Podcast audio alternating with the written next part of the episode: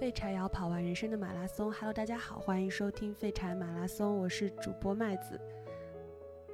又和大家见面了。今天请到了我的另一个前同事底气来我的节目做客，嗯，然后先让底气和大家做个自我介绍吧。大家好，我是底气，然后，呃，我还要介绍啥？对，我是麦子的前同事，然后。今天那个嗓音条件不是特别好，因为昨天提前把那个嗓音说话的量给它消耗掉了，所以对今天大家多多包涵我的这个气泡音不是夹出来的，是 确实就是这个声音。我跟迪奇做的不是一一一个工种，对，然后我们工作中交流比较少。嗯，我跟迪奇认识是对今年三月八号妇女节的活动，然后公司有一个宣传，迪奇就找到我，当时他还。呃，说可能公司也会要做播客，然后 anyway，然后现在他已经离开了这家公司，所以因为做播客做不下去离职是吧？嗯，然后我我其实嗯，今天想找底气来聊的，我们会从工作开始聊起吧，我们个人就内心怎么怎么看工作，怎么看待生活的一些想法吧。我知道你是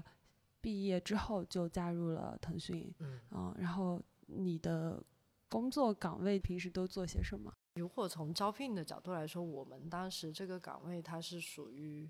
HR，就他会要求说你在创业策划或者说在写作能力方面有比较突出的特长。对，哎，你是学什么专业的？新闻。新闻，嗯，所以你你的工作日常就是基本上在做什么呢？或者你可以讲讲你一个典型的工作日大概是什么样的？我一个典型的工作日，可能一天都在那想选题吧。呃，可能还是更专注在传播这一块的一些事情上面。嗯嗯，从你入职到你离开，那这段期间这三年左右嘛，一直都是在做这份工作。对这个岗位有经历什么不一样的变化吗？心态的变化，或者对他看法的变化？我自己现在回看，我会觉得。欲望变重，就是以前刚入职的时候，我可能觉得说，哦，我把一个呃视频号做好，就是让它能够保持更新，然后每天都有点东西发就可以了。嗯。因为那个时候视频号也才刚起来嘛。嗯。然后那个号也是刚开，所以很多时候就是处在一种需要利用现有的素材去抓住这个窗口期发一些东西的这样一个状态，但。就是从起点跟终点来说，起点是刚刚说的那样的话，终点就是我会觉得做的这些事情，它很难让我去帮这个组织解决它实质上面对的那些最要紧的问题。嗯，就是我不能说它完全不能解决这些问题，但它一定不是一个最有效和最直接的方式。就是我们经常会说。这个工作它是需要你自己有前置性的信念，认为你的工作是有意义的，你才能做得下去。因为它确实就是见效很慢嘛，就是润物细无声，然后可能是被你的内容覆盖了，或者说看了你内容的人，他可能从中有所启发了，那他才会带着你传递出来的这个讯号去用在他的行动当中。嗯，但这个是一个非常被动的状态，就是我。内容放在那，然后我需要等你来的那个状态，然后就是我自己是属于那种有问题，我希望是有效的、立刻的解决的那种人，所以我就会慢慢觉得说，做这个事情它的意义到底只是我自己赋予的，还是说它真的有在发挥作用呢？我们。因为也不是公关部门，也不是市场部门，那我们要去传递这个组织它最需要坚持的一些信念的话，我们做的内容是不是应该有差异化，或者说是不是应该关注一些呃更值得关注的问题？嗯，因为其实做公众号的不止我们部门嘛，那其实很多时候，比如说新产品的推出，或者说这种节庆热点类的，其实他们都会做了。嗯，那我们。跟他们做一样的东西。当然也不是说我我们组就要求我做一样的啊，但是很多时候保持更新，我就只能是用那些内容去做一些补充嘛。嗯，因为大家的产品团队他对于这个发生的事情是很谨慎的，呃，能讲的东西不多。嗯，所以当时就会拧巴在这个地方了，就是我既要保持更新，但是我找不到可以频繁更新的有价值的选题。嗯，对听起来是不是说你要在更新频率和你自己想做的内容，或者说你希望达到的内容质量之间没有办法权衡？对，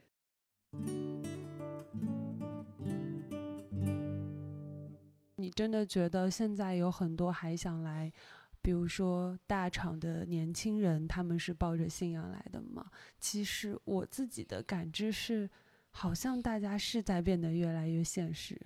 就是讨论的时候也是在讨论总包的大小，很少有人会说你去了一家倡导什么什么样价值观的公司。对，所以当你说出企业文化的时候，我会觉得很多人就不相信，他觉得企业文化是一个企业不得已，呃，就不得不做，就是需要去做，然后，嗯，只要只要不出错，就，嗯，很少会去拿这个冒险。就是在国内环境是这样的嘛？我们其实还是会遇到蛮多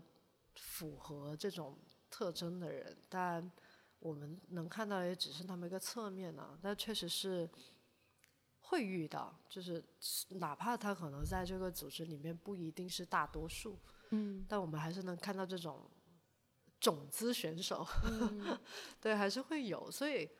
我会认为说，我们更提倡的这种精神，它不一定是很一定要时刻把理想挂在嘴边，说我要做一个多大的、多么流传百世的产品。因为我们接触到的很多这种呃真正在践行这种价值观的人，他其实反而不关注结果，他只关注这个过程，他有没有呃勤勤恳恳的把这个过程做好。所以我觉得这个是一个更入世或者说更真诚的追，就是追求理想的态度嘛。现在这个环境，我可能也很难保证说我未来的理想就一定能够怎么样，嗯但我至少能够从我当下能够做的事情做起，然后这个是能让人有获得感和确实能够做出一些产出的方法吧。嗯对，但对于更年轻，比如一到三年的同学来说，就因为我们可能聊到的有一些他是相对，比如说做组长了，或者说他有自己相对固定的一亩三分地，那他在里面他是可以闭环做一些事情，但他有试验田，很多人对新人是没有这个机会和对条件的。但可能是近几年新来的同学就会，特别是我自己感受比较深，是二零届和二一届是明显一个风格上有比较大的差异。哎聊一聊，我是你是你是二一是不是？对，对，二零届就是因为我两个两届的群我都在嘛，嗯就是确实会发现二一届的同学聊现实层面，就是把它当成一个劳动的这个视角的人会更多，就把它当成一份工作，而不是说不是职业。对，或者说我是来上班的，我不是来劳动的，对，所以是一个班。但我本来在想说，这也不是什么九零后跟零零后差异啊，也就差一两年吧，可能这嗯。两届，所以我也很好奇说，比如说到底是疫情，还是因为我觉得肯定不是单一个公司导致的这种思维的变化，但是我觉得肯定跟外部环境有很大关系。如果往大了说，其实不止互联网这个行业出现这个问题，只是可能互联网行业表现得更明显一点。觉得整个社会现在大家像我们同龄人之间聊天，都很少会去聊说，呃，我要为这个我的喜欢的东西或者怎么样为爱发电，对吧？大家都是在聊。这个工作，这个 B 班上什么时候，对吧？我不想再被公司白嫖或怎么样，这个可能也几个方面因素吧，确实现在大家特别这几年，大家也会感受到呃上升空间小，但另一方面可能呃就是大家也会意识到说，实现你自我之前，它可能它的本质首先是你要为资本去做一些事情，就是它不是那么纯粹，所以。回到前面聊的说，为什么我那么希望它能够成为一个成功的范例，或者说他能够战胜这个问题，就是我觉得说，至少微信提出来的这个理念，它在整个社会里面，它就是算一块试验田，就是它是我心目当中认为它最有希望去解决这个困境的一块地方。那如果这里最聪明的人、最有理想的人都克服不了这个问题的话，那我们怎么能够期望这个命题能够向整个社会去普及呢？对，所以当时我就会希望说，如果在这儿能够找到答案，那我在社会上其他地方，它可能就是一个可以复制的经验。嗯，你觉得你是有这个意愿想要去解决？但是，只是你的结论是说，你可能目前能力不够。嗯，那你观察到你身边，比如说比你更高、待了更久、职级更高的那些同事们，他们也有这个意愿去解决吗？或者他们认为这个问题是组织最大的问题吗？他们为此付出努力了吗？比如说，如果他们的能力可能更高的话，打引号哈，就是会有，因为其实我们整一个组，它的。呃，我们会有大的 OKR 嘛，然后我们各自的 OKR 其实都是从那拆分下来的，嗯，包括我们平时讨论的时候，其实大家都会知道当前的，就是大家会有一个基本的共识，嗯，但是，嗯，我可能作为新人，我的那个意愿或者说我的耐性会更少，就是我意愿可能会更强烈，我希望它是短期内就能够看到它改变的东西，但对于一些资历老的同事来说，他们已经。在过去已经进行过很多次的尝试了，嗯，但它都不是那么的如人意，或者说它没有办法那么快的见效，嗯，所以这这个过程当中其实也会让人有习得性无助。当然那个时候也跟一些比较资深的同事聊过，他们以前其实做的东西可能比我想象中还多，嗯，就是在没没有沟通之前，我可能以为是那样的。但他们其实可能还有更多形式的尝试都试过了，嗯嗯，对，所以并不能说他们没有做出过努力，而是这个问题它就可能不是一代人或者两代人能够解决的，嗯。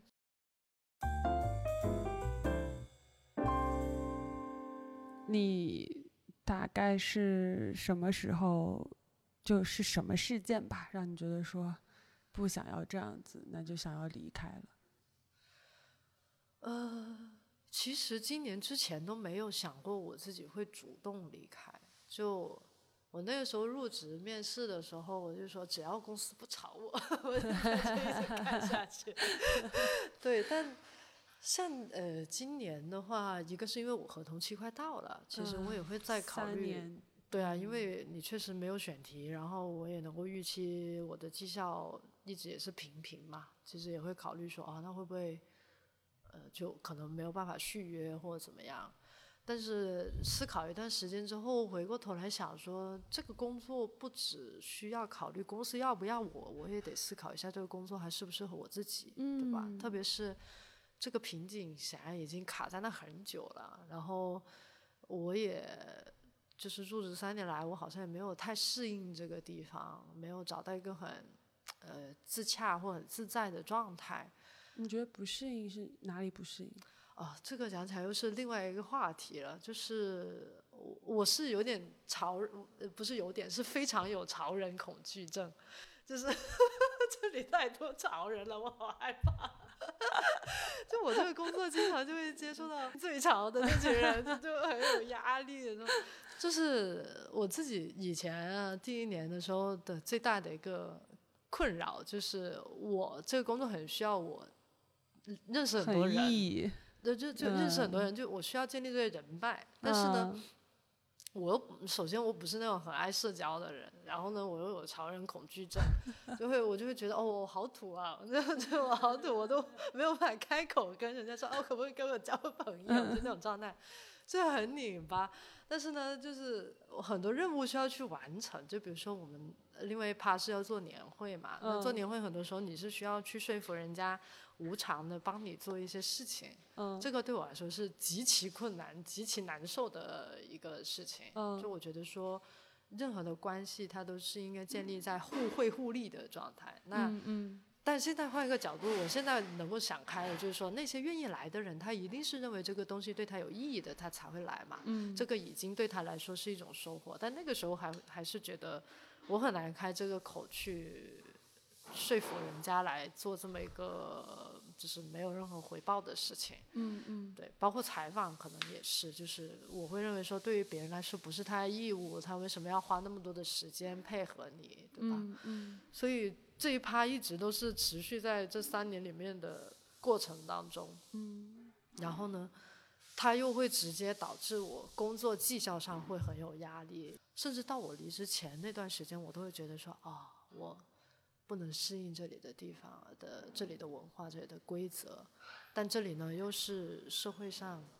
认为最好的地方。嗯那这个大前提、小前提加起来的结论就是，我是个 loser，就是会有这样的感受，就会很不希望自己被淘汰掉。对，所以也算是到了这两年破釜沉舟吧，就是你已经就已经到了我不开除公司，公司就要开除我的地步。对实际上其实没有那么严重，但是在我当时的认知里面，我是觉得快到这个地方，嗯产生了这个动摇的想法之后，你也会找很多人聊嘛。嗯然后当时过程当中就有跟一个比较资深的同事聊，然后他是他是 TJ 人，然后他的一个观念就是说，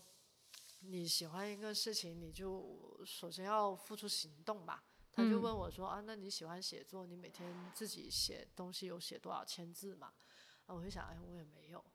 那我就会想说，对啊，那我口口声声的说我很喜欢写作，那我到底有为之付出多少努力吗？那好像也没有。那既然如此，既然我确定说我是很喜欢这个事情，那我是不是先应该回到最就是它太核心，就是做写作的这种行业里面去，就是回到正轨上去做这样一个事情？嗯对，所以当时就会觉得说，可能还是回媒体去做更相关的事情，对我来说是一个更用行动去表达自己的爱喜好，爱对对对对，可能才是个更不消耗的路吧。因为嗯。其实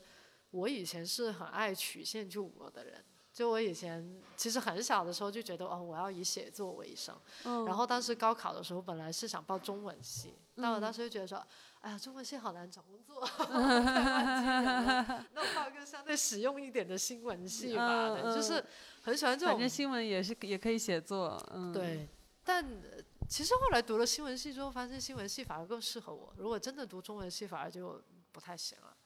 对，就是那，你觉得你跟新闻适合的地方在哪里？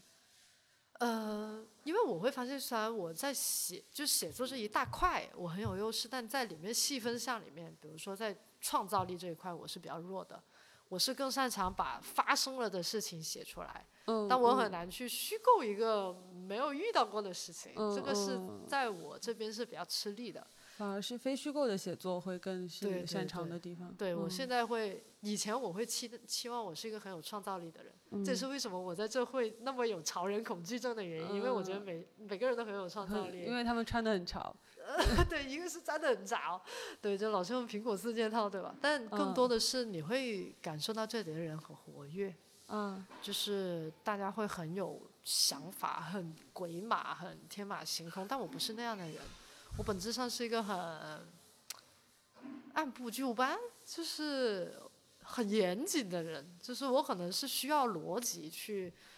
指引的，虽然我是个 FP 人，但在做这些事情上，我是很难说我跳过某个东西去想象一个非常抽象、非常扯的东西，这个对我来说是比较难的，我很难跳出框架去思考。对，所以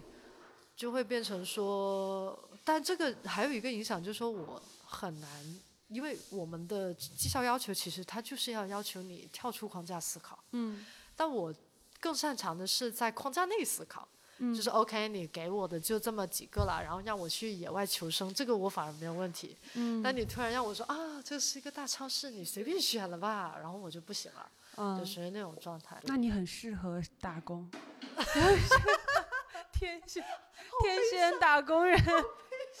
就是你很适合老板跟你说我要一个啥，对，然后我现在你能有啥，然后你可以做到什么程度，对，但是就这个就然后你可以把自己卷死，你可以做到 那种，希望你做到的是，你给一些想法给我们，嗯，他他要你自己有创造，对，但我就会嗯。很怕这个事情，就啊，那会不会比如说我提出来的东西，你们觉得成本太高，或者你们觉得很不靠谱，这个东西对我来说是没有安全感的。所以会不会其实不是你没有想法，只是你很害怕自己的想法其实不够好，然后你就对，也就没有办就不太敢说出来，对，或者就自我 PUA 嘛，嗯就是前面的那种思想包袱，我担心被淘汰，或者担心做的不好，然后我很多东西其实就自己会压下去，或者说啊这个东西不成熟。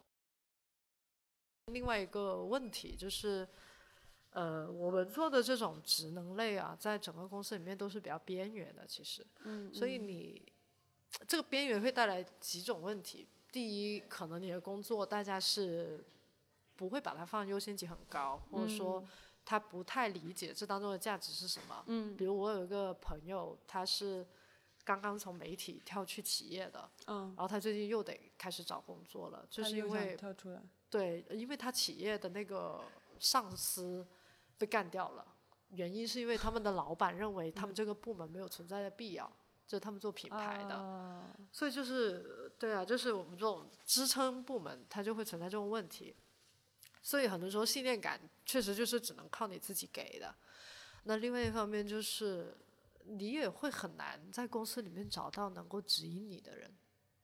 就是特别你做到后面的时候，就会发现，我比如说我有写稿上的困惑，我可以找谁去问，我应该怎么办呢？你就会发现环顾四周，大家写的都不咋地，就是在啊在就当你成为周围写的最好的那个人的时候，就会出现这个问题了。对，所以就发现说，我在这可能也很难获得我想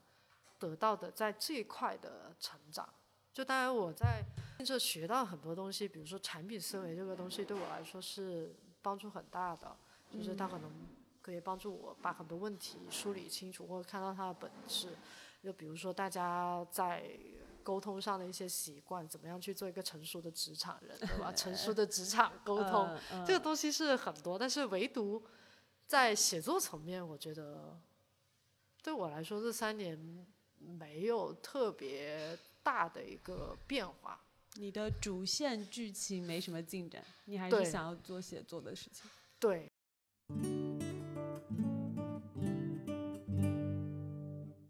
你中间就是从想要离职到最终离职，大概过了多久？过了几个月吧，应该都，因为我是不是激情型离职啊？因为很多人，我因为我离职之后发现很多人会想象成一个特别英雄主义的事情，其实也没有那么没有那么抓马，我啊还是经过了很长时间的思考和研判。嗯 那对于我来说，其实呃，去媒体对我来说是回老家嘛，它也不是一嗯个很跨界的事情，然嗯后对我来说反而是做我自己更擅长的事情，所以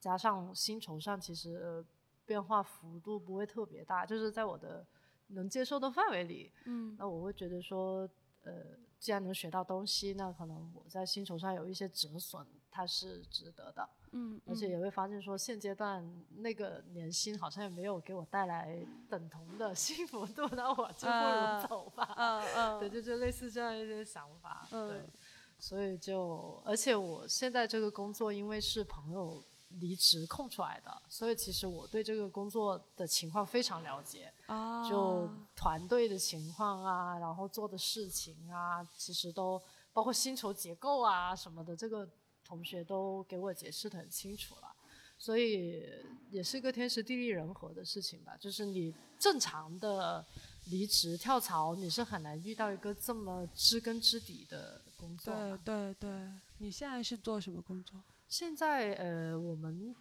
属于就做的内容其实还是写稿子或者做项目策划，但是我们更多是要帮一些商业客户去做一些内容。我自己理解，其实跟企业文化是一样的，就是你都是需要帮他通过传播的方式传递出来他想传递的一些信息。对，所以啊它从岗位上来说算整合营销那那个类型的。对，但我在团队里面可能更多就主要负责文字稿件的输出，因为我还有一些同事他是要做类似于我们的项目 PM，就这个客户的需求来了之后，这整一个项目都是他在 charge，然后他可能需要去呃安排这个东西，他分别要用哪一些类型的资源，然后做一个什么东西，然后包括脚本，然后再到后面的执行。找什么样的人，什么样的嘉宾，花多少钱，这个全部都是他们在呃去做策划的。嗯，那这种可能就会更综合性的要求更高咯。那可能我在团队里面的定位更多还是说专门去做呃内容，就是文字稿件这一块的写作。所以我现在这个岗位的好处是。哇，它确实是在我的舒适区内，就是它刚好避开了我三个最大的痛点，就是第一找选题，因为选题都是客户带着来的，嗯，然后第二是找采访对象，这个也是客户带着来的，然后第三就是，哎，第三是什么来着？它是非虚构的写作，这个也算，嗯，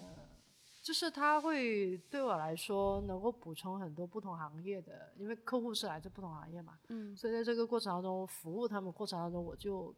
对我来说，就像一个课题作业一样，我就要去研究它这个行业或者这个事情的来龙去脉是怎么样的。然后，对，所以现在我的状态很像在上学，就是每天来一个客户的时候，就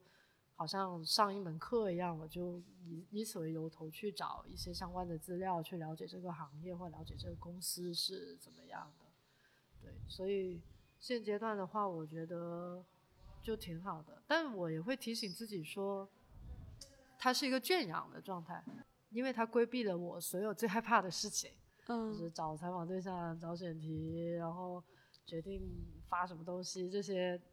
我要时刻记得我是现在因为没有需要做这些事情才觉得很舒服，但这个问题我是迟早都得克服，我才能往下一个阶段走的。嗯，接下来的计划还是希望就是其实还是就是往记者的方向走嘛。不是记者就是作家吧？就我昨天晚上就我嗓子之所以聊成这个样子，就因为昨天跟一个当记者的朋友聊天，就他是，呃，也是在广州的一家比较好的这个刊物里面做记者，而且他是做的蛮好的，就是真的做调查记者，然后在他们那已经算是首席记者了吧？他的话。他跟我是研究生同学，嗯，然后他那个时候其实，在校的时候就实习，我看他表现就已经是很很职业的那种，就是很可以很深入的去聊聊一个话题的那种记者，那种调查记者。对，所以所以这段时间就是在还没有跳槽之前，我是朋友圈里面有两个这样的人，也都是我的研究生同学，然后。他们都是在记者的岗位上做的非常有追求、有热忱，就在我看来，所以每次看到他们的朋友圈，就是啊，感受到我那颗心脏在跳动，就那个状态。因为我以前其实算是逃离媒体的一个状态，因为我本硕都是读新闻嘛，嗯，然后呃，其实本科我大二的时候，其实就已经发挥一些。比较好的深度报道，但是呢，到大三、大四的时候，外因内因都有，就会让我觉得说，呃，可能我还是不太想直接在媒体行业工作。一方面是那个时候我在一个通讯社工作，然后会发现说我对于写短的那种通讯文体特别不擅长，因为在我看来，万事都是有联系的，但通讯它要求的是你要按重要程度把最重要的信息先往上放，然后我就很难做这个事情，我觉得所有信息都很重要，所以就经常会被老师骂，就是我那老师又很严厉，就是他经常会破口大骂说，哇你这个怎么到金字塔都写不好什么的，所以当时就让我觉得很挫败，说哎呀我这个最基础的通讯都不会写，那我可能其实是不适合吃这碗饭的吧，嗯，对，然后另外一方面也是那个时候。媒体的整个状态也不好嘛，嗯，所以就当时就没有想着说继续往媒体行业发展，嗯，对，所以现在也算是一个回飞镖，就是最后还是觉得哦，我还是希望去媒体工作，就是那种意义感，就是你看到问题，然后你可以把这个问题深入的去做一个研究，然后把这些东西讲出来，我觉得是一个很开心的事情。嗯，但是当记者，他这个对我来说，一个思想包袱就是你要背负别人的人生。就大家现在其实也没有严重到这个程度，但是对我来说是这样，就是我会发现说，我其实蛮怕卷入别人的人生。我去听了别人的故事之后，特别是有一些受访者，他可能是带着问题来的，他有他自己的困境，特别是一些调查记者，他需要采访的人，可能这些人正在这个困境里面，他是希望记者去帮他一把的。嗯，那这个时候你写的东西。你既要客观，但是从人性的角度，你可能又希望能够帮到他什么？嗯，我会觉得这个东西是很沉重的。就是对我来说的这个道德道德上的背负的东西很多。嗯，所以那个时候也会有点这个考虑，觉得说我很怕这种特别深入的的的的的交往。嗯嗯，对，因为记者对我来说是一个。保护色就是我一直会觉得我本身是很矮，但是如果我以记者的身份跟人家交谈，我就会带着我的使命跟义务，我就可以变得很健谈嘛。嗯。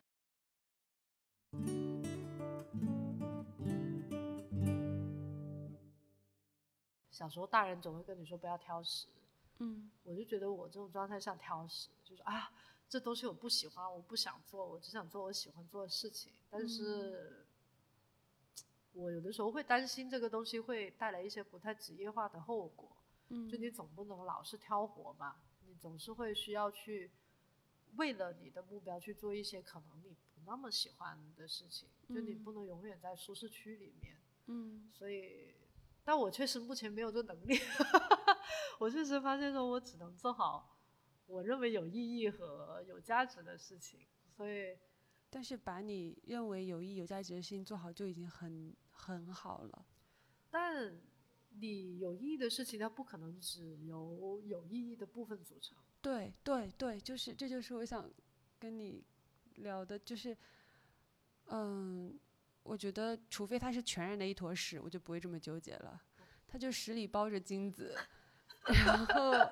你它还不是屎，它还不是金子跟屎包，它是它们它们是搅散了混在一起。你要金子就必须得吃屎，大概就是这样子。然后就可能就是看说这东西让你多么痛苦吧，这口味实在是太难忍受了，就换一个，换一个，嗯嗯，就是不可能有完美的，完全切中你每一个要求的工作。对，嗯，如果是这样的话，就没有人适合工作了。对，所以我一直。期待着共产主义赶紧到来，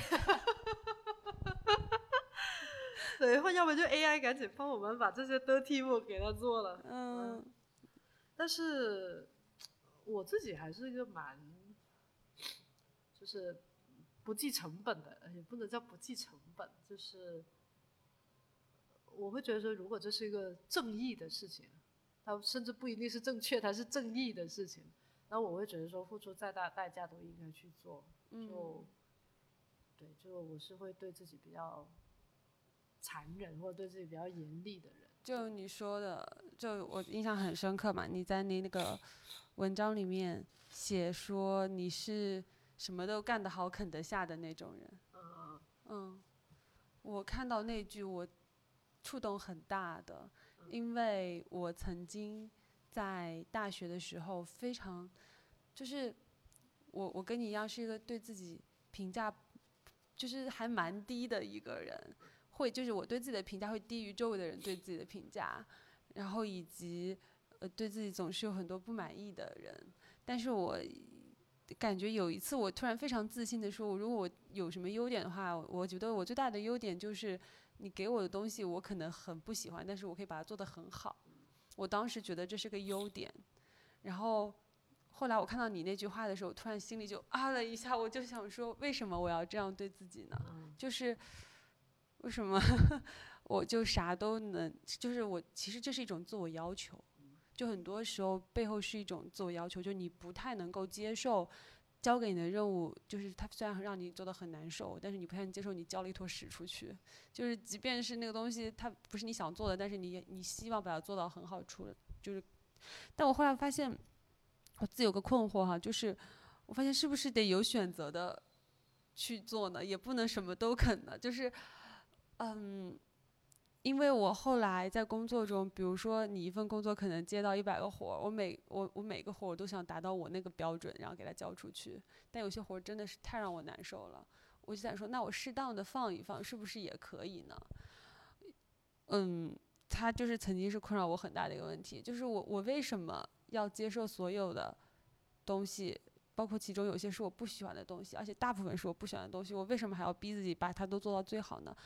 特别是，尤其是近两年，你能看到社交媒体上，好像就特别是在小红书上面，所有人都在说啊，人生不是轨道，人生是旷野。我去做我感兴趣的事情了。我如果要吃苦的话，我也要在我想要做的事情上吃苦。其实那个对我影响是很大的。就是说，如果你要吃苦的话，你要在你想要做的、想要的那个事情上吃苦，你不能就是在你不想的事情上吃苦。所以我我其实最近我有点在想把自己往那个极端给它拉回来，就是我想要对一些我不想啃的事情说不，就是我就接受说，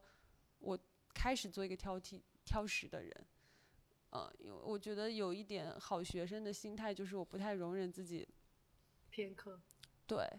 然后我现在想说，那我是不是接受自己一个普通人？我就是有有有东西喜欢，有东西不喜欢，有东西可以做好，有东西我不想做好，那我是不是可以不做好？当然了，在工作中，你为了职业操守，你毕竟拿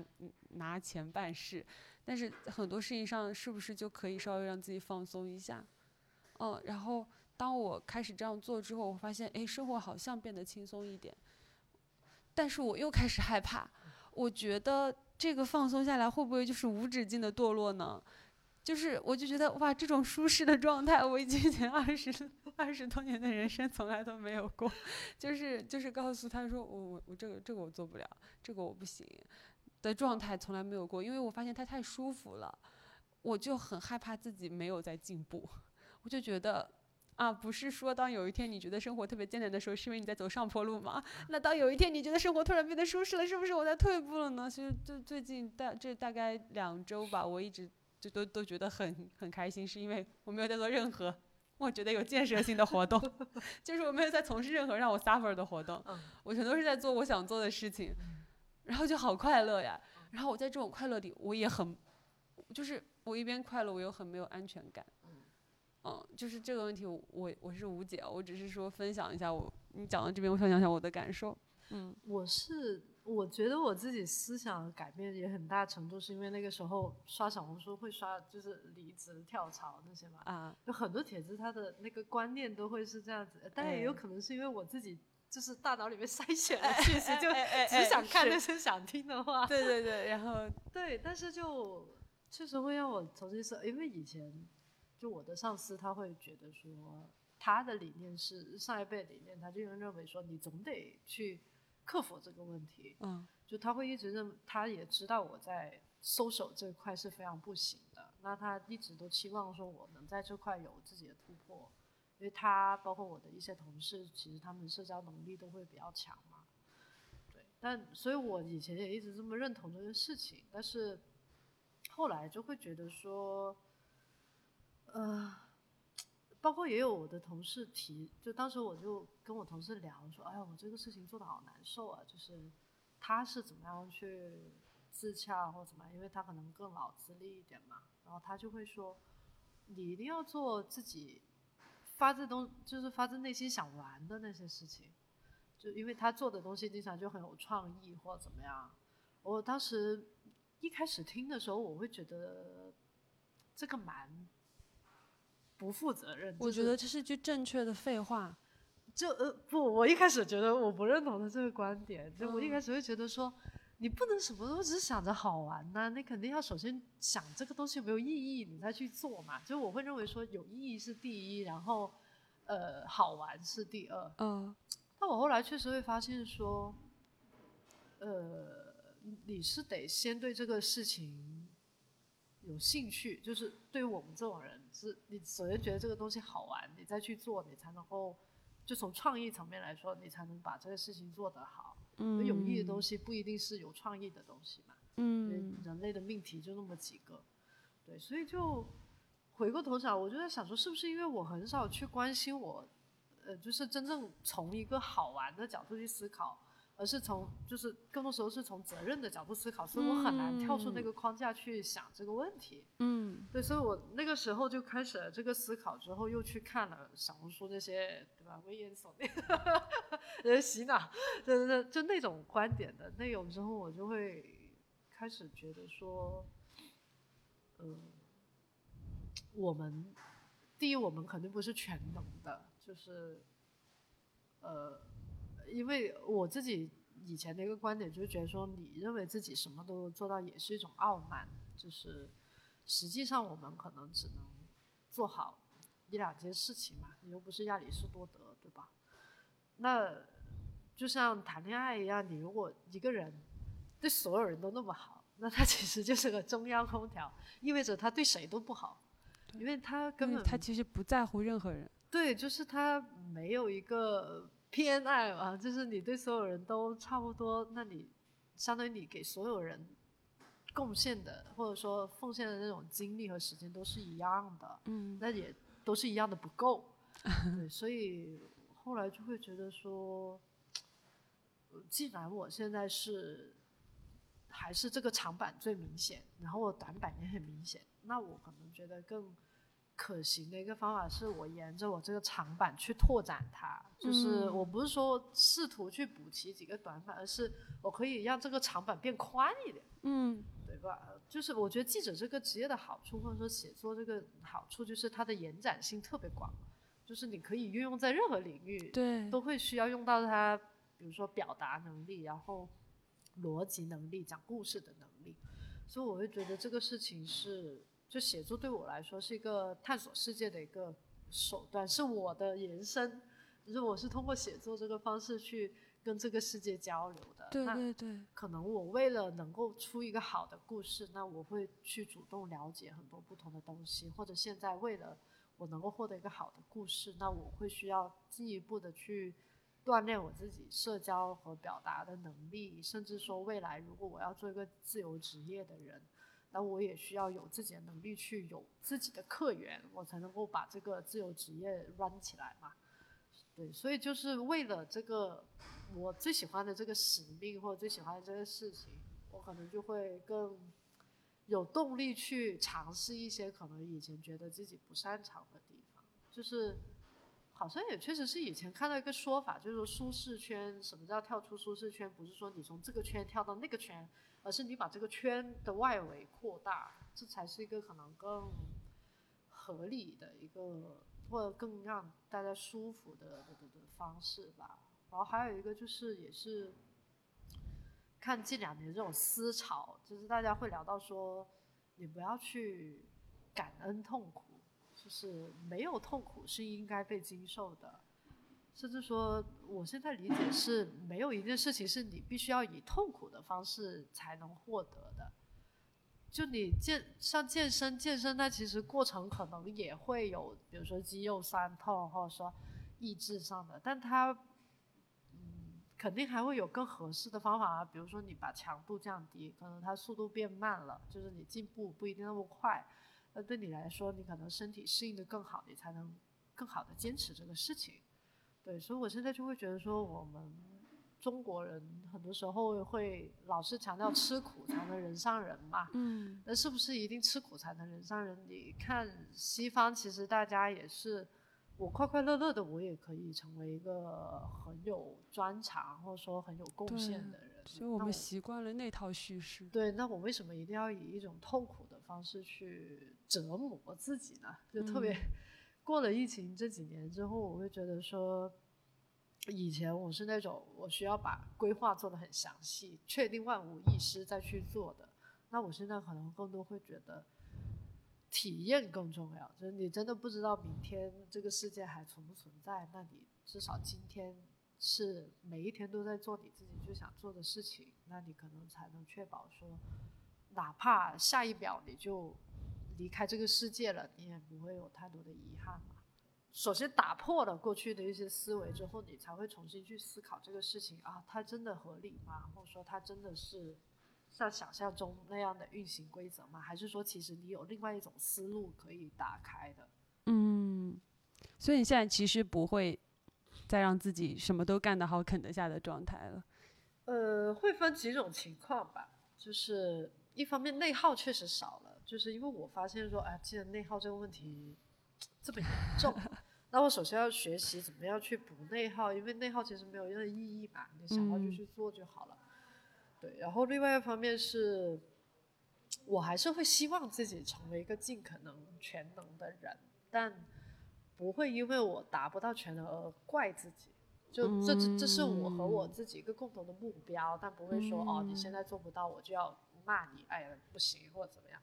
就我相信这只是一个阶段性的嘛，就是。你也需要有耐心去等待自己，呃，真的成长起来。因为我觉得有一些事情你是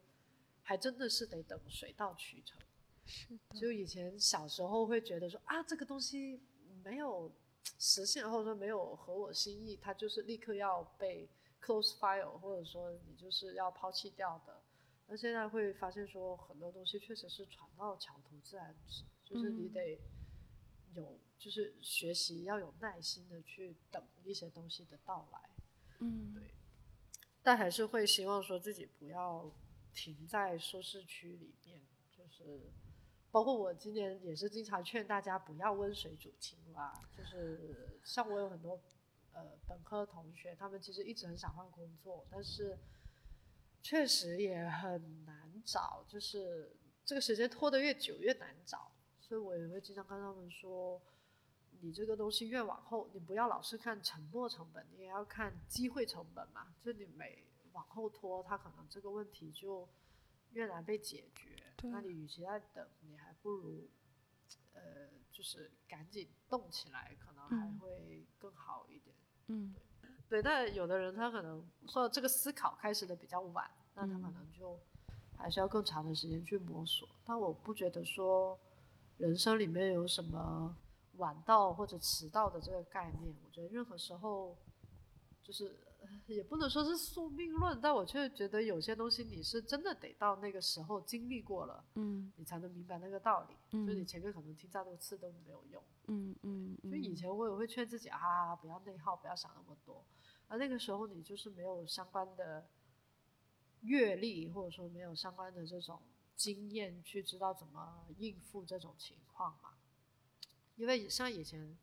刚入职的时候，我也是上班上的很用力的，所以我现在就很离谱。为什么新人刚入职每天加班到十一点，没有那么多事情可以做？但是就是就真的，所以我后来就觉得说，这个事情啊，就是也是过早的让我燃烧殆尽了。就是前面拉太满，然后它其实就不太可持续嘛。嗯。就很快你就对这个事情，像那个词叫 burn out 嘛。就是你职业倦怠了，你就很难再把这个东西复原回来。所以我现在都是工作上都会跟自己说，那我要悠着点，收着点力。对，就是更重要是可就是可坚持嘛。所以现在都是劳逸结合，就没有什么事情我就早点走了，你就不要在那耗。你工作本质的目的其实是为了你生活的更好嘛，但你不能。本末倒置，你的生活还是要到你自己的生活里面去找，而不是寄托在全部的工作上。嗯，我们以前我的马原老师当时讲过一个概念，说说浪费时间这个概念是资本主义发明出来的。嗯，就是他对浪费时间的概念是，你没有直接产生资本的，它就是浪费时间的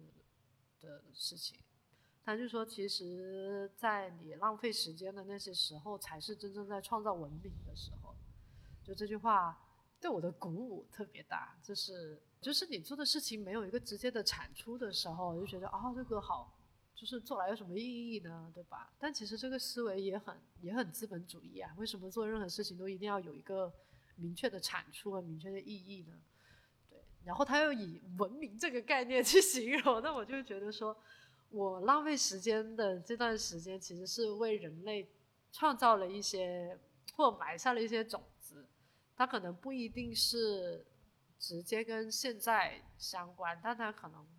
比如说某天发神经想的一个什么东西，它可能在若干年后就会启发到某一个人，对吧？就所以，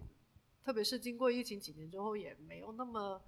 再去顾忌走弯路的这个问题了。嗯，其实你可以以更轻松的状态说，哦，这个就是我一个一段经历，我不需要说、呃要从一而终，或者说我这个就是干到老干到死的工作，而是你还是可以去拥抱一些可能性嘛，就是就弯路就弯路嘛，但你走了那个弯路之后，你会有不一样的感受。就这个也是我之前旅行的时候一个，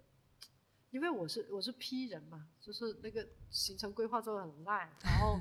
经常看地图，因为那个地图很难用，就是在国外经常就是会走错路，就是比如说我提前一站下车了，或晚了一站下车了，然后你就得重新走回去嘛，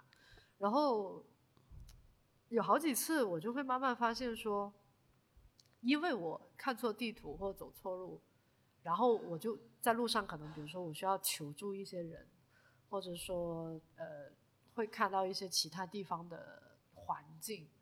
就会发现，哎，我走错路之后，反而它让我的行程变得很有意思。嗯，比如说有一次去一个海边的海洋馆嘛，那我就提早了一站下车，然后呢看地图，它就指引我走海边的一条路，就是它很偏，但是。你真的走过去的时候，发现哦，那个视野超好看。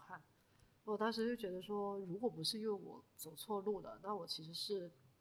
我就按原定轨道去，我就是公交上就走过了这一段路了，那我可能就没有办法看到这些人或者说这些景色。所以出去玩了两次之后，就对走错路这个事情也不太在乎，甚至回来有一段时间就是。我都怀疑我潜意识里是故意走错路，就是明明打开地图就是不看，就是那瞎走瞎摸，看我能走出什么东西出来。对，就出国一趟之后，对我改变也蛮大的，就是会松弛一些，就是变得更体验派了。我以前有一个挫折，就是当然它其实称不上挫折，但对我来说打击很大，就是当时应聘一个公众号的，呃。主就就是内容是写稿子的那种，就是当时他面试，面试是我跟另外一个妹子，然后他就让我们讲一些选题嘛，然后那个妹子讲的选题是，他跟他妈妈一起去了某一个 gay 的家里做客，我想。哇，这个这这种这么特别的经历，我人生里面就没有几个，我怎么能给得出这么抓马的选题出来？然后那一刻就觉得说，我的人生经历好匮乏呀，平平无奇。对，就是就是很按部就班的长大，然后很普通的城市，很普通的成绩，然后什么的。所以那个时候一气之下，我自己出去旅游了，就他就啊，我要一个人去北京，我要一个人去上海。就我发现说。我也太不独立了，我人生也太单调了，就什么抓马的经历都没有，所以就跑出去了。对，所以这个命题可能也确实从那个时候到现在都还会有这种感觉吧。但现在可能就不是说我为了抓马而去选择一些抓马的经历，不是为了折腾。我觉得我本质上还是求稳的状态，但是只是说。我可能会真正意义上的会更开放的接受一些可能性，就是哪怕它不一定是直接有效益的，那我也会愿意去愿意去尝试。哎，我们刚刚聊到说那个对于就是痛苦的忍耐力是不是必要的，然后为什么会那么在意一个标准的成功，然后觉得说呃没有在产出的时间都是虚度的。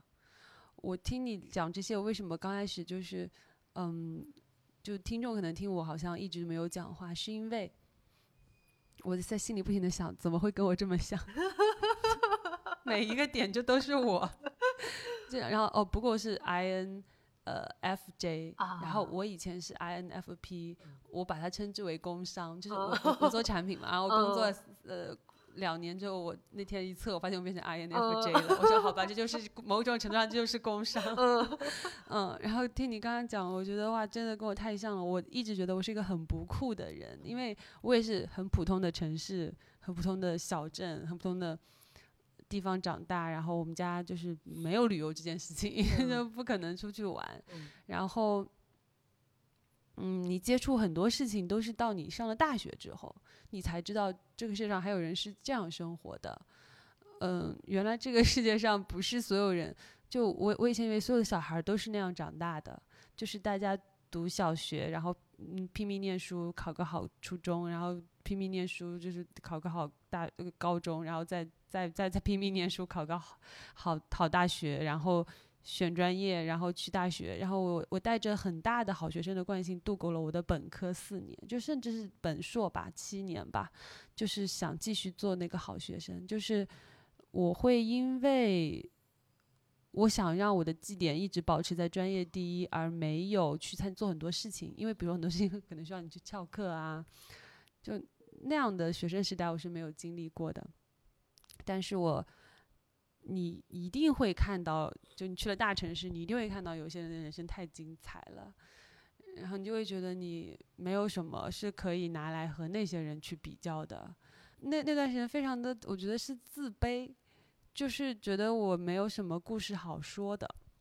我前段呃去年的时候看那个叫有一部美剧吧，叫《绝望写手》，就他是讲说一个一个已经在脱口秀界功成名就的女演员和一个刚刚开始就是为别人写，因为脱口秀有很多写手嘛，他背后一个经常开巡演的演员，他背后可能是一整个写作团队，然后。那个女演员其实也到了那种快过气的阶段了，就但她已经功成名就了，但是她其实快过气，就是人们觉得她的段子没什么新意了的时候，她遇上了一个年轻的刚刚开始做写手的一个很有灵气的一个一个女生，他们两个之间发生的故事。然后我当时有一个点我爆哭，就是当那个他们两个重新在一起，又创作出了非常好的。段子的时候，然后那个女明星把它讲出来，然后又又又又重新焕发事业的第二春，然后他们两个在庆功宴上面，那个女明星跟那个小妹妹说：“哦，我就是要把你辞掉了，就是我就是你不要再帮我写段子了。”然后那小妹妹就很慌张，说：“我又我是我做错了什么吗？”因为没有想到他是庆功宴，为什么要把我辞掉？然后他说：“因为你不应该再来写我的故事了。”然后他说：“你要你要去你要去过自己的人生，你不能再围绕着我去挖掘我还有什么好写的了。然后那凯文就很害怕，她就哭了。她说：“可是你才是主角，我有什么好说的？”哦，然后我就爆哭，因为我就觉得我的人生对每一个我遇到的人，我都在讲这样的话，就是我觉得你才是主角，我没有什么故事好说的。然后，嗯，但是我后来想了一下。这是不是让我可以很自如的把自己藏在角落里当一个小透明，然后去观察那些主角们的人生呢？然后把他们写下来，或者说我做播客也是这样子。就呃，如果是作为一个主持人的角度，你也是更多是听嘛，然后发问嘛，然后更多是去理解别人，而不是表达自己。我觉得有一部分是因为觉得自己的生活太平平无奇，没有什么好表达的。就我没我我就是我的人生没有什么好说的，呃，然后为什么就是好我不知道是从什么时候开始有了那么一点点自信，我不知道什么时候开始，就是我觉得对我就是过了这样的一种生活，然后嗯，他好像跟其他的另外一千种 fancy 的生活相比，它没有高下。就我只是我就是过了一个很大大众的生活，然后，那我就没有自己的故事可以讲吗？我就发现也也不是哦，就是还是有很多，嗯，在平平无奇的生活里面属于你自己的体验，你可以讲出来的。然后我就发现哦，我就这样子。一边很拧巴，但一边又努力的，就像你说的，突破舒适圈不是一下子出来，就是努力努力的想让自己，就是稍微往外拱一拱，然后再拱一下，再然后再拱一下。我就是听你讲这些，我突然就觉得，呃，今天这期节目好像也，我不是想要一个什么主题，或者关于你达到怎样状态才可以去离开这个环境，或者说你辞职之后你有没有后悔？我好像完全不是，就是，嗯，我觉得好像有。感受到了世界上另一个灵魂有 共鸣的感觉，就是我很想要分享一下我自己的一些感受，就大概就只是这样子。就，有可能就也没有什么需要回答的问题，就是我只是想表达我自己也是这样的人，然后，嗯，所以我很喜欢看，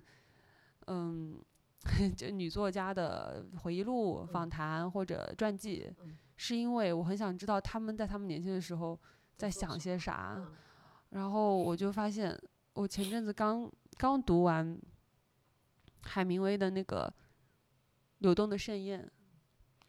然后哦，他当然他不是女作家哈，但是就是，但是我觉得很安慰，就是他当时是这本书写的是他刚刚旅居巴黎做一个记者啊，然后跟他的新婚妻子一起，他二十多岁，籍籍无名，然后有写作梦想，但每天写不出什么东西来，很痛苦，每天都去个咖啡店写作，然后每天都写不出啥，然后每天就。喝酒、赛马、赌博，嗯，这生活毫无希望，觉得自己的写作梦想可能就是狗屁。然后 他这本书是从他去巴黎那一刻开始记录他那刻的生活。然后这本书结束的时候，就是他马上要出版他人生的第一部非常重要的作品，就是《太阳照常升起》的时候，就是他终于熬出头了的那个时候。他记录了中间，就是在他是个小透明的时候，那人生。我最近发现说，啊，二十几岁的海明威过得比我可惨多了。对，然后嗯，我可能对自己又会更宽容一点。我就想说，就像你说的，你想写东西，那只要你一直在写，就是或者说你想写东西，嗯，那就你唯一能对自己的鞭策就是你一直在写。如果哪天你觉得你想写东西，但是你其实始终没有在写，那我觉得会是自己的问题。但如果你想写东西，那你始终在写，我不管你现在是不是在是在做跟写作相关的工作，你始终在写，你就会离它更近一点。对，然后我大四那一年其实就比较清闲，我那年就上了很多，疯狂上了很多。我一直前一直想上，但是却因为我要努力学习，所以我没有去选去蹭的别的专业的课。我记得我上了一门叫做英语的英文，他们英文系的创意写作课，然后我很喜欢那门课。然后，呃，我因为他们英文系的学生已经训练的可以很自如的用英文的思维直接去写作了。但我不行，我是怎么样呢？我是先写中文版，然后我翻译一下，然后我交作业的时候呢，我就把中英两两篇都交上去了。然后那我当时交完之后，我心里咯噔一下，我说完蛋了，那老师就知道我是 机翻的，就就就人人翻的嘛，就是这这这个就不，然后我说这都不算英文写作，就翻译了一遍。但是那个那个那个教授哈。他他收到了我的作业，因为他知道我是外院的嘛，不是不是不是英语专业的，但是他完全不会区别对待，他一样的标准要求所有人的，所以我很喜欢他。他给我很认真的写了评语，他给我两篇都写了评语。他我的英文就有很多语法错误，就怎么样，他给我写出来。他中文那边他说我觉得你写的很好，他说你这篇写的很好，我很喜欢。然后我特别感动，然后我就。下课了，我就跟他说：“我说老师真的很不好意思，我说我就是先写了中文，然后我再把它翻的。我说我现在还没有自如到可以直接用英语写作。”然后那个老师就告诉我，他说：“他说，呃，你是不是想，呃，他说你是不是喜欢写作呀？”然后我说是，我说我很喜欢写东西，但是我学的专业也不是这个。然后我马上去读研，我读研也不是读这个。然后我将来可能就我一直。我我我觉得，比如说作家的梦想是我的一个妄念，就是我可能这辈子都只是一个觉得喜欢写东西，自己写点东西，也不会成为大作家的人。然后我说，而且我我以后找工作，我可能也不是也没有作家这个工作吧，我以后可能也不会做这个这个事情。然后那个老师就跟我讲了一句话，他说不，他说喜欢写作是一个非常非常非常非常幸运的幸运的事情。他说，因为写作是世界上。非常极少数，甚至是唯一可以你一边做着所有别的事情，一边还能同时当个作家的，一边还能同同时成为一个作家。哇，我当时就很受那个安慰。就像你刚才说的，写作是你的一个延伸，你可以一边做着很多事情，它都可以是你的素材。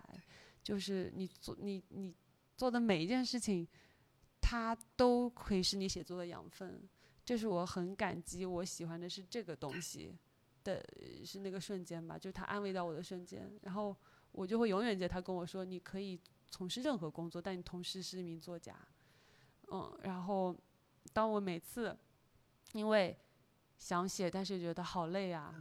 的时候，我都会想，那就今天先写个一百字，先写个两百字，或者今天先发条朋友圈。这就是为什么 朋友圈发的很多，因为因为因为因为你一旦朋友圈写多了，其实就说明那天我没有写别的正经东西。但是我发了条朋友圈，我那哪怕发条五十字，我觉得 OK，今天写了点东西。嗯，就是，嗯，就是这这种这种话很少跟别人说，是因为。我觉得现在有点羞于启齿，跟别人说梦想是写东西，梦想是成为一个作家。但今天跟你聊完，我觉得好像可以跟你讲一下。嗯，我觉得你可能会懂我的感受。嗯，就是，嗯，我觉得最难的就是你遇到你想要去分享你人生中这个感受的人。嗯，所以就很谢谢底气，刚刚又听我讲了那么多。那也是得你邀请我才有这个机会啊。是。但刚刚讲到有一个，我觉得我自己幸运的地方是，第一，我很早就是，其实它不一定是我的天赋，只是因为我很早就获得了正反馈，然后我又持续在里面投入，所以它才变成了我现在特别有优势的一个地方。我是觉得这里面最幸运的是，我会有有人给过我正反馈，才能就包括我。像做上一份工作的时候，很多时候我会确实会质疑，说我是不是其实写稿不行，或者说怎么样。但有那么几个人，他是真的给过一些你觉得很真诚的评价的时候，就那几句话已经足够支撑你坚持下来。就比如说，以前有段时间我写同人，然后那个时候是就是粉丝之间啊，就是搞那种活动，可能就是大家呃。连续多少天，然后每天每个人去发一篇相关的同文，然后后来就集结成册嘛。然后负责集结成册的那个人，他给我的就每个作者会有自己那本嘛。然后他给我发的那一本上面贴了一个他自己的便签，然后就说：“哦，我以前呃看同人从来不看这个类型、这个题材的文章。”然后。他说：“但是你这这篇我很喜欢，然后哦，我就哦，这句话特别，他又是陌生人给你的，他其实没有必要去给你，比如说讨好你或者怎么样嘛，所以你会觉得那个是一个特别客观公正的评价，而且又特别具体，就是他赞美的特别具体，嗯，所以就是那句话会让我蛮，对，就是很怀疑自己的时候，想想说哦，我还是曾经有那么一些读者给过我一些那么正面的。”呃，认可，那我觉得说，我就至少能够让我坚定说，我在这块还是有一定的才能。就我不能说我特别突出，那我的知道我的短板在哪，但至少这一块会帮助我，我还能够有坚持下去的理由。我昨天刚把《乐队的夏天三》全看完，我有时候就会想说，那些摇滚乐队啊，就是他，呃，他也就。他怎么就相信他自己的东西是好的？因为也没有人听嘛。对他们说，他们都会有那段时间。就你就像你说的，我我得自己有一点点自信，我至少得有点觉得说我的东西是好的，会有人喜欢的。对，不然你是没有办法坚持。对，就写作它的好处是它还有点应用性，就是跟画画那些人比起来，画画它更难找到具体的受众，但是写作说 OK，那我有的时候不一定写。自己特别喜欢那种纯文学或者怎么样的东西的时候，我还可以用来做一些公用性的东西去训练。嗯，啊，写作这个东西好像到最后你还是得跟自己较劲，就是嗯指导都是一时的，最后你还是得自己跟自己去比较，说我还能往哪个方向进步或者怎么样。就对他还蛮考验个人的修为的，而且他好像也没有止境，就是。我有的时候会回看自己以前写的东西，我会觉得很啊，以前真的是好有灵气。就是哪怕他可能只是写一个关于日常生活的博客，我都觉得哇，为什么这么有感受力？就我会觉得我现在变得钝感了很多。有的时候就有的时候我都会觉得说啊，这个套路上次已经用过了，为什么这次还是就是习惯性的还是会用这样的套路？对，现在一模一样。对，所以就。但总体上，我觉得说，虽然小时候有很多东西是怀念的，但我还是会觉得每一天，就我会觉得我处在最好的年纪，就我会觉得我比起以往更成熟的去可以 handle 很多事情。对，这就是为什么我跟所有人都说，我想赶紧我我就是对我还我还我还想赶紧到三十岁、四十岁、五十岁，因为我真的太喜欢我的，比如说我我现在我马上也要过我的二十七岁生日，嗯还是二十六啊二十七岁生日，就是我现在太喜欢我现在的这个年纪了，嗯就他比我以前那些就是就自我怀疑的 suffer 的那些就是所有的时间段都好。对。我，然后我会相信，我唯一相信的事情就是我二十八岁也会比二十七岁嗯，更好。我觉得是因为你一点一点更了解自己，对，就一点点更了解自己，而且你仔细一想，其实是在进步。嗯。就是包括你写的东西，其实是在进步。就那个我刚刚提到的那个流动的盛宴，我后来看后记才知道，他是海明威快死的时候写的，啊，就他是对他之前一段真实生活的回忆，嗯嗯他也不完全可能因为记忆是有偏差嗯的，嗯嗯所以他只是营造出了当时他在巴黎的那个感受。我当时就觉得说是这样子，就是有很多我现在着急想要记录下来的东西，我为什么没有去记？然后我就会怀埋怨自己，我当那我为什么没有去记？我后来想，是不是留给以后？是不是因为时候还没到？就是我现在知道我写不出来，或者我现在觉得我不不想去写，那以后也许有一天我就会，就也有点草蛇灰线在里面。哎，嗯是的，到某一天就哦，原来当时我经历这个事情是因为这个原因。嗯，是，我觉得写作的意义就是它是终生的，然后对对，包括你有的时候经历一些痛苦啊，就是它特别好自洽，就是你会告诉自己哦，OK，那我人生中又多了一种体验，那我就又多了一个素材，我就多了一种可以理解他人的处境。嗯这个事情对于我来说很重要，包括我会觉得我之所以追求人生有更多样的体验变化，也是因为我会发现我很难，像前面讲了嘛，因为我是只对发生过的事情才能写的比较好，嗯那就会变成说我确实就是要肉身体验，我才能够哎理解这个事情。就像演员一样，对对对对，不然我就可能没有办法把这样的剧情或者这样的故事给它呈现出来。对，所以就会变成说，OK，那不管体验什么，对我来说，对于一个写作者来说都是好事，因为他、他能够写的东西又多了一点。嗯嗯嗯，所以我现在给自己的任务就是，你先找一个你最熟悉的职业或者最熟悉的场景，先把这个场景写完整一个故事，然后你确定你有写完整故事的能力了，你再去把利益之类的放进去考虑。嗯嗯不过也是要谢谢在写作界还是有很多大器晚成的人，就是能让你明白说，哦，还是有人可以大器晚成的。对，现在目标就是希望我四十岁、五十岁能够 写出点成绩，那也可以了。嗯对，我就不一定要年少成名嘛。对，你是接受自己是大器晚成型的一种，嗯。因为我会发现以前自己很信奉那种天才的神话，就包括我一直很羡慕的也是那种你一看就是很很有天赋的人，嗯，但我是属于我一直都知道我自己其实是努力型的，就没有什么嗯。天赋可言，我只是开始的比较早，所以大家可能觉得说哦你好有天赋，其实是因为我开始的太早了，或者说我在这方面投入的多，所以看起来比别人好像更有优势一点。所以以前会一直期望自己成为一种天才，因为父母也会，他们好像也会希望你是天才。就我爸妈是从小就让我上各种兴趣班，什么弹琴啊、画画，然后也好像都好有天分的样子。比如说弹琴，可能老师会觉得哦，那你你家孩子学得很快或怎么样。就我们家是一直很希望把我培养成艺术家的，嗯但我后来会发现说，这种就是对塑造天才的的的愿望啊，就是会影响到我，我就会希望说我自己也是个天才，就真的是不费吹灰之力，我就 有好强的惊人的天分。但我事实上不是那种类型的，就可能有那么一点，但他绝对没有到可以完全抛离别人的那种程度，所以就。现在就会慢慢学会接受自己这一面，因为以前在社团的时候啊，就是你刚刚提到说上了大学才见识到哦，原来同龄人还可以这么精彩的活着。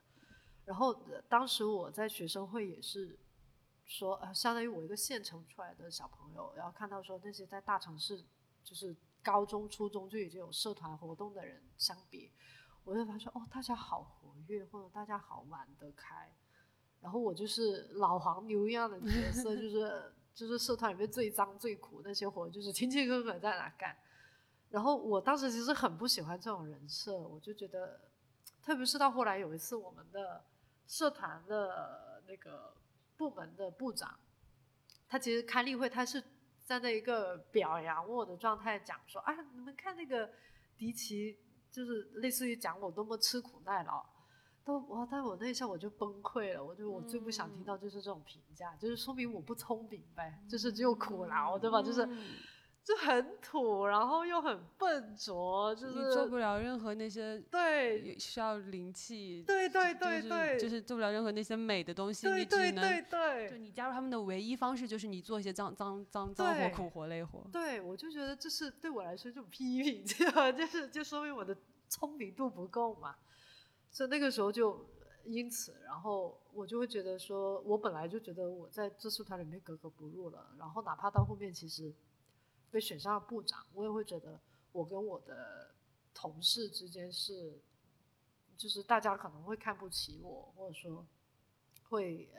孤立我，然后慢慢自己就钻到那个牛角尖里面去了。所以就到很长时间，包括到工作之后，我都还是会有这种。担忧就是说，哦，我很担心我自己显得不够聪明，嗯，就是很怕露拙。对我就觉得这个事情也是很长时间的误区，直到后来到了这个年纪才会学会自洽，说 OK，我就是笨，那又怎么样呢？嗯，就我坦然的承认说 OK，我在这方面我就是没有这个悟性，那我不能要求。就跟前面讲，我不能要求我什么地方都很有灵气嘛。那我就是个努力型的人，那又怎么样？就但这个也是因为，也是过程当中，有的人会说，呃，像我上司，虽然他很多时候对我的批评更多，但他确实有一句话也是给我一个改变，就是说他觉得当时那种我努力那种状态，其实也是一种很少见的特质。就他会觉得说你那么刻苦的去做事情，反而是现在这个时代很少见的。我就觉得说，那我还是希望首先成为我自己，再去考虑我，比如说婚恋或者说职业。嗯，我希望先尊重我自己的本性，然后再去找他合适的位置。那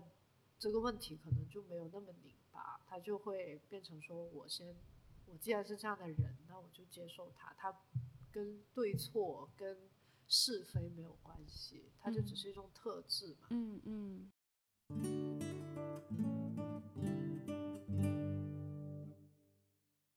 我跟你说，我们虽然完全没有按照提纲来，但是好像想要聊的又都 聊完了，聊聊完了，而且还聊到了很多我没有预习到的，就觉得还是很感谢底气分享这么多。所以听下来，你现在新工作、新的状态都还挺好的，就希望你就是能够保持这样的状态，然后继续在你想要做的事情上面。对，我也希望这个蜜月期能够再长一点。最后有个彩蛋，就是呃，有个小甜点，就是我们每次都会让嘉宾给聊一下近期想要。案头安利的东西，任何东西都可以。我最近想推荐的可能是一部剧吧，嗯，叫做《没关系是爱情》啊，就是它其实是一部老剧，但我好喜欢这部剧。啊，是，就 其实也跟今天的命题有关嘛，就是它其实也是一种接纳的状态嘛，就是 OK，你有焦虑或者你有呃精神分裂，但你。就像我之前采访 ADHD 那个科普团队，他就提到说，一切的否定都是一种不健康的适应机制。就你去否定它的时候，你就很难去解决这个问题了。嗯嗯，对。所以，不管是好的不好的特质，你首先先去接纳，这是你自己的一个部分，对，才是一个更健康的态度吧。嗯嗯嗯。我看过这部韩剧，然后我也很推荐大家去看，可好看了。好虐啊！后 面好虐。推荐大家去看，没关系，是爱情啊。好嘞，那我们今天的节目就到这里结束了。非常感谢底气的时间，我觉得聊得很开心。就是我知道世界上有一个啊，有一个跟我很像很像的人，虽然我跟我跟底气在很多方面肯定也很不像，但是在很多方面真的太像了。然后我也觉得也很安慰。然后就希望我们两个都可以。就是一直写下去，然后就就争取到五十岁的时候可以 顶峰相见，是吧？我们就我们是什么夕阳红，就是那种老年老年写作合作社，就争取到五十岁的时候可以。可以。嗯，那我们今天的节目就到这里，然后感谢大家收听。然后你可以在小宇宙、喜马拉雅、还有网易云音乐、QQ 音乐、苹果在的播客软件搜索“飞柴马拉松”就能搜到我们的节目。如果你想要跟我聊天，或者说想要上节目的话，你可以呃在 show notes 里面找到邮箱地址，然后给我的邮箱写信，我看到了都会回复的。那我们就拜拜，你跟大家说声拜拜了，拜拜，打了手势，好。